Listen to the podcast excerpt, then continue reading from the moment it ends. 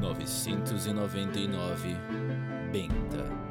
Não vos atemorizeis e não tenhais medo deles.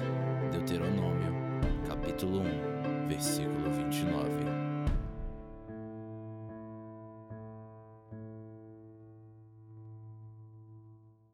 Foi arrastada para casa contra a vontade. Sua mãe considerou muito perigoso ficar na rua enquanto os portões eram abertos para a entrada dos refugiados. Benta achava curioso o fato de aquelas pessoas serem tratadas como forasteiras e estranhas. A maioria era da região, todos das terras dos alvares. Podiam até não serem íntimos, mas seus nomes e rostos eram familiares. Servos do conde, trabalhando para o forte, criando gado e cultivando plantações. Costumavam visitar a cidade de tempos em tempos, quando necessário o pagamento de tributos ou quando precisavam de ajuda para lidar com incursões de invasores pilhando as terras. E ainda respondendo às convocações do Senhor, como tantos certamente fizeram ao se juntar à comitiva de Dom Justino. Ou seja, rostos conhecidos por todos os lados. Mas o medo turva a percepção, faz as pessoas egoístas. Todas tremendo de medo do discurso de Padre Francisco do fim dos tempos, da punição pelos pecados, mas na primeira oportunidade virando as costas para os que mais precisam. Ouvi os comentários das amigas de sua mãe, dos pais e avós de seus amigos, todos odiando que a turba, como costumavam chamar, fosse permitida dentro dos muros. Alguns até mesmo ignoravam aqueles que outrora chamaram de amigos, assim como ignoravam que eles mesmos já viveram fora das muralhas da cidade, como ela e a mãe. Para Benta sempre fora fácil ler através das mentiras que as pessoas contam, talvez por viver escondendo seus sentimentos até de si mesma. De casa conseguia ouvir os gritos. Alguma confusão grande devia estar acontecendo enquanto era forçada a ficar de joelhos, rezando ao lado da mãe. Os sons do mundo lá fora não a deixavam se concentrar. Tentava resistir, pedia a Deus para conter aquele ímpeto dentro dela, o impulso de se rebelar, de correr. Pedia que expurgasse dela esse pecado, essa vontade de viver uma vida que não aquela de submissão e silêncios. Balbuciava as orações para resistir à tentação de sair porta fora. Pediu permissão à mãe para deitar-se, fazendo a melhor cara de cansaço que conseguia. Sua vontade era sincera Abandonara a ideia de fuga e queria apenas calar aquela curiosidade pecaminosa. Já deitada, tapou os ouvidos com as mãos na esperança de que o silêncio a tranquilizasse. Sentia que escorregava para o mundo dos sonhos no momento em que um estrondo penetrou sua cabeça, quase como uma ordem. Antes de se dar conta, já estava de pé. Correu para fora, ignorando os gritos de sua mãe, e de repente estava no mundo. Desceu correndo a rua em direção à muralha sem entender exatamente por quê, seguindo o instinto para atravessar a névoa branca e espessa como uma parede. Outro estrondo ressoou e ela reconheceu de imediato que fora aquilo que a acordara. Uma trombeta. Mas não era a trombeta da cidade, aquela que Benta sabia diferenciar os toques, quando deveria sentir alegria, medo ou alívio. Aquele som era outro, estrangeiro e soturno, e só podia significar uma coisa: os inimigos chegaram. Cruzou com vários conhecidos voltando na direção contrária, chamando pelo seu nome, gritando: Lá vai a Mourinha, vai se oferecer para alguém? Pobre Maria, uma santa. Trombou com alguns refugiados que subiam para a parte mais alta da cidade em direção ao grande salão, buscando ficar o mais distante que conseguissem do toque da trombeta. No meio da névoa cada vez mais intensa, concentrou-se para identificar exatamente aonde precisava ir. Ouviu a voz de Gideão em meio à gritaria e usou-a como guia. Façam fila aqui para receber o equipamento, repetiu o guarda como um mantra. Todos que puderem lutar devem se apresentar. Mais à frente, encontrou a tal fila composta por velhos, algumas mulheres e muitos jovens imberbes.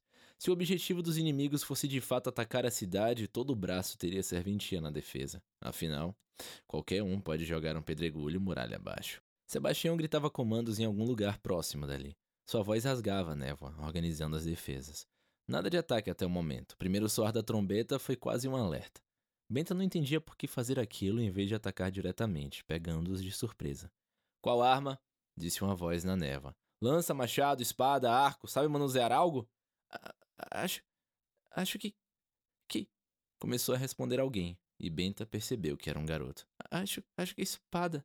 Nem tente, respondeu a voz. Suba a muralha e encontre alguma pilha de pedras.